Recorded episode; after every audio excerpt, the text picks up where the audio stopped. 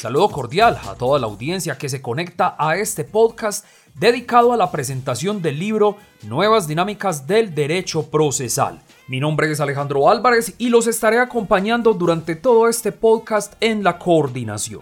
Y para el efecto está invitada la doctora Diana Ramírez Carvajal. Ella es quien hace la presentación del libro Nuevas Dinámicas del Derecho Procesal. La doctora Diana Ramírez Carvajal es abogada y magíster en Derecho Procesal de la Universidad de Medellín, con estudios de doctorado en Derecho de la Universidad Externado de Colombia. Se ha desempeñado como directora de la maestría y del doctorado en Derecho Procesal de la Universidad de Medellín. También se ha desempeñado como decana de posgrados en la Universidad Católica de Oriente y coordinadora del Consejo Nacional de Acreditación donde ha participado como consejera en la elaboración de los lineamientos para condiciones iniciales y acreditación de programas y de instituciones. Doctora Diana Ramírez, saludo cordial para usted. Muy bien Alejandro, muchas gracias. Eh, un saludo para todos. Doctora Diana Ramírez, ¿qué temática aborda el libro Nuevas Dinámicas del Derecho Procesal y por qué recomienda su lectura? Alejandro, cuando se rotula el libro como Nuevas Dinámicas del Derecho Procesal, pues realmente lo que hace es generar un compendio de distintas discusiones jurídicas a través de esta área del derecho.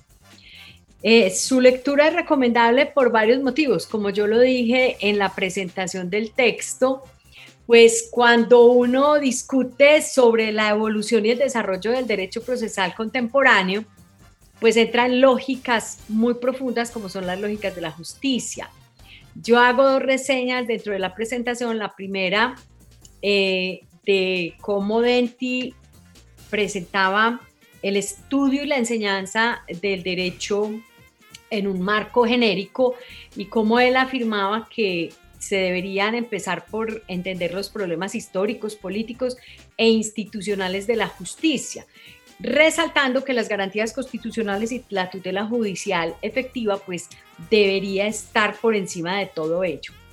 Parte de esta discusión se da en el libro y de ahí es uno de sus elementos eh, muy importantes. Y también, por supuesto, pues el espectro que nos muestra Miquel Tarufo sobre las garantías procesales, que tienen, además de una función aplicada, pues una función política muy importante dentro del Estado. También algunos elementos de, trabajo de los autores del libro pues entran en estas perspectivas. Por eso el texto es muy interesante y el texto es recomendable para su lectura. Doctora Diana, ¿cuál es el valor agregado y la importancia de esta publicación? Yo pensaría que el valor agregado es que eh, el texto aborda temas de mucha actualidad. Uno de los temas más importantes donde trata de, hacer discusión es sobre la evolución tecnológica, la, lo que hoy se llama la cuarta revolución industrial y cómo ello impacta directamente el proceso o el mundo jurídico si se quiere. Esto es bien interesante y no dejando de lado aspectos tan importantes como el medio ambiente, como los ODS eh, y como los mecanismos alternativos de solución de conflictos. Todos estos elementos novedosos, diferenciadores, pues hacen parte de, la discusión del texto y ahí vería yo como el valor agregado más importante. ¿Cuál es el impacto de la obra frente al ámbito jurídico y específicamente frente al derecho procesal? Pues el impacto jurídico trae nuevas discusiones eh, con relación a los temas pues, que te acabo de mencionar.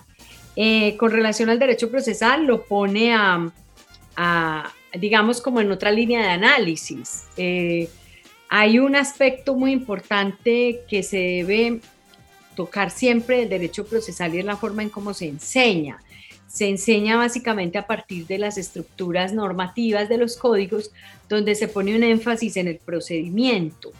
Cuando eso ocurre, pues el estudiante queda con la idea de que el derecho procesal eh, es algo técnico, meramente formalista y que no está en interacción real con lo que uno denomina las teorías de la justicia. Y nada más alejado de la realidad. El derecho procesal está directamente relacionado con la justicia, con, su, con sus facetas de aplicación, eh, con la evolución de la sociedad, sigue la discusión conflictiva y se encarga de tratar de poner soluciones racionales y eficientes al servicio de la comunidad. En ello, digamos que, que la obra pues se resalta porque el enfoque que se le da al derecho procesal, que es el que le ha dado la Universidad de Medellín desde sus inicios, pues es un enfoque más elevado, es un enfoque que va a las teorías del derecho, es un enfoque que va a las evoluciones sociales, es un enfoque que va a los impactos que deben tener eh, los procesos judiciales en el desarrollo de la sociedad colombiana. Doctora, háblele a la audiencia de la trayectoria de los autores. Bien, dentro de los autores, pues uno puede resaltar que se reúnen profesores jurídicos de amplia trayectoria en el mundo académico, en el manejo del proceso, en el manejo de la prueba. Hay un grupo muy importante de profesores internacionales que acompañan la producción del libro y esto, por supuesto, pues enriquece la obra, dado que da varios enfoques. No solamente es un enfoque nacional de cómo se ven las normas o las instituciones jurídicas en Colombia, sino también qué otras aplicaciones se dan en, en, latitudes diferentes, como por ejemplo Brasil, Perú, etc. Doctora Diana Ramírez, entrando en la temática del libro, ¿qué relación existe hoy entre el derecho procesal y la cuarta revolución industrial? A ver, veamos Alejandro. La cuarta revolución industrial, pues es, es un concepto que nos acompaña hoy en día, se refiere a la forma en que la sociedad está evolucionando, cómo evolucionan las relaciones entre las personas, eh, las relaciones comerciales y cómo la, la, tecnología pues empieza a ser parte muy importante de todo ello, más en unos países que en otros, pero de todas maneras todos vamos avanzando, eh, avanzando hacia estas perspectivas de la cuarta revolución industrial. No en vano Medellín pues se ha eh, puesto a la, a la cabeza como municipio ícono de la cuarta revolución industrial en Colombia, porque todos estamos enfocándonos en nuestros distintos ámbitos de trabajo en esta perspectiva. La cuarta revolución industrial trae aspectos muy importantes, además de este nuevo relacionamiento social, como por ejemplo cómo se digitalizan todos los procesos. Y un aspecto muy interesante es cómo se trabaja desde la inteligencia artificial eh, en el mundo, en sí mismo en el mundo. Para el derecho y especialmente para el derecho procesal, pues por supuesto la cuarta revolución industrial trae conflictos mucho más complejos de discernir y de procesar ante los jueces. Ese es un ámbito que, que vamos a tener que analizar por, por muchos años porque mm, hay un gran riesgo a que se nos pierdan de foco las garantías constitucionales en aras de darle fortalecimiento a la evolución tecnológica y al impacto social que tiene esta evolución tecnológica. Eh, pero también hay otro aspecto de la inteligencia artificial que tiene que ver con cambios importantes en la forma en que procesamos, con cambios importantes en el quehacer de un abogado, el quehacer ordinario y práctico de un abogado. Lo dicen eh, doctrinantes alemanes como Norbert Lossing, probablemente la función del abogado o tienda a desaparecer o tendremos que reformarla casi totalmente porque hay, hay un gran riesgo de que la inteligencia artificial lo suplante en todo lo que, lo que hace y a lo mejor con, con mayor eficiencia. Y por último, pues la inteligencia artificial, que hace parte vital de la cuarta revolución industrial, pues entra a discutir la forma en que los jueces dictan sentencia cómo se motivan, cómo se sustancian, pero especialmente cómo se valoran las pruebas. Y todo ello está en este momento en pleno desarrollo y en plena discusión. Total que es muy importante esa conjugación eh, actualmente. Doctora Diana, ¿cuál es la importancia actual para el derecho procesal de los mecanismos alternativos de solución de conflictos en línea, ODR, Online Dispute Resolution? Bueno, Alejandro, los mecanismos eh, alternativos de solución de conflictos siempre han sido importantes desde su nacimiento. Eh, son importantes porque permitirían de alguna manera construir tejido social. Eh, todos los mecanismos alternativos de solución de conflicto hacen parte del el desarrollo del derecho procesal en sí mismo, porque permiten que las personas utilicen otros mecanismos para lograr solucionar sus diferencias, sus problemas, sus discusiones sobre los bienes de la vida. En este orden de ideas, pues los, los mecanismos alternativos de solución de conflictos son importantes. Se ha anhelado desde hace muchísimos años que se fortalezcan, que se dinamicen, que realmente la gente crea en ellos, pero desafortunadamente Colombia es un país eh, de alta conflictividad y, de creencia absoluta en que el conflicto lo soluciona es el juez. No se puede o no es tan importante para las personas solucionar los conflictos a través de los, de los MAPS. En esta lucha ha trabajado mucho el mundo en general. Eh, especialmente Colombia pues ha emitido varias leyes tratando de fortalecerlo. Hoy en día, por supuesto, los mecanismos alternativos de solución de conflictos, con el tema de la pandemia, con el tema de que hay un aislamiento de las personas, pues han salido adelante eh, por mecanismos digitales o en línea. Entonces las personas acceden mucho más fácil a un tema de conciliación o de arbitraje nacional o internacional a través de mecanismos digitales o de canales tecnológicos que poder acceder al juez. Eso es una, una paradoja muy extraña, pero es real. Hoy los, los ciudadanos no han podido acceder con toda amplitud y tranquilidad a sus jueces pero sí se les han abierto canales a través de los mecanismos alternativos de solución de conflictos y yo creo que en eso estriba eh, su importancia el día de hoy. Es lo que lleva a que tal vez los MAX puedan ser, eh, digamos, fortalecidos de alguna manera.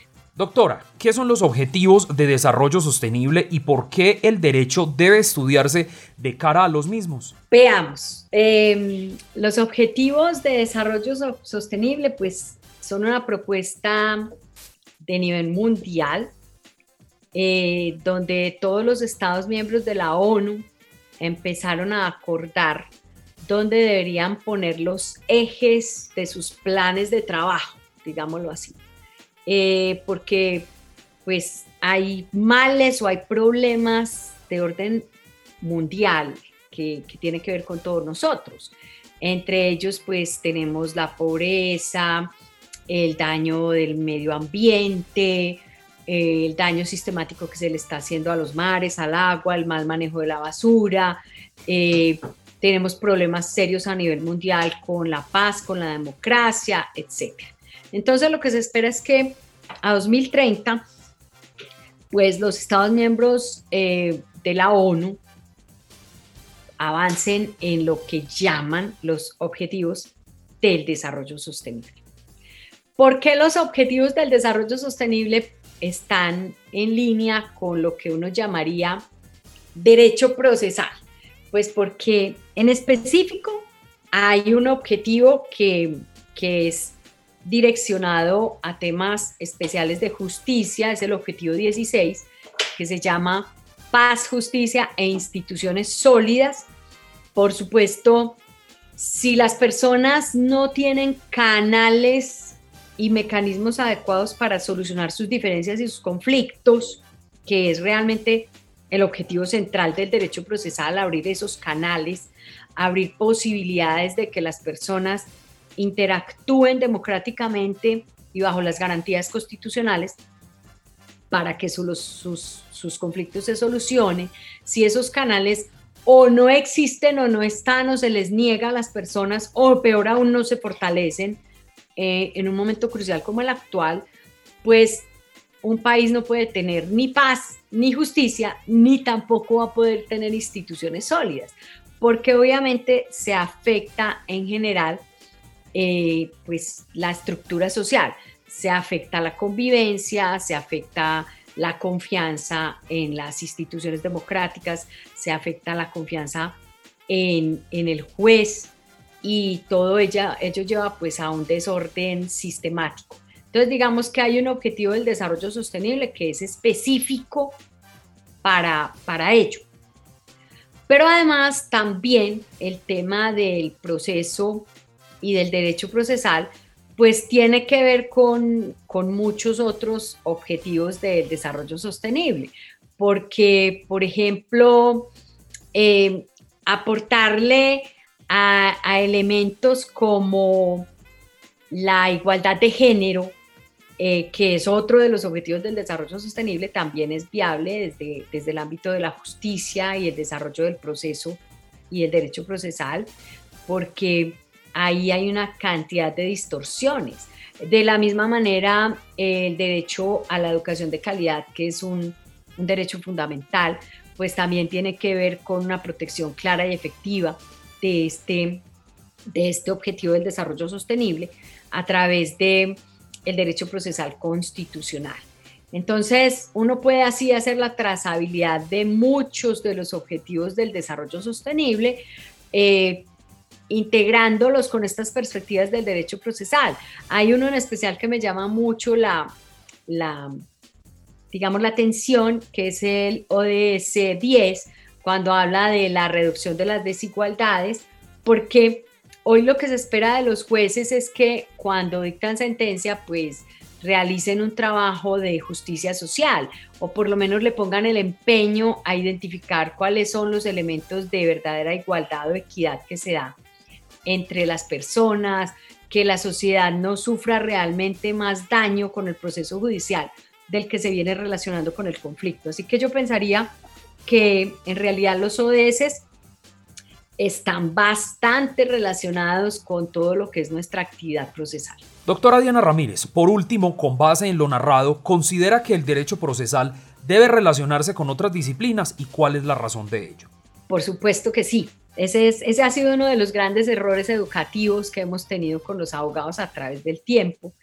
Y tal vez porque pues, es, ha sido tradicional en el mundo.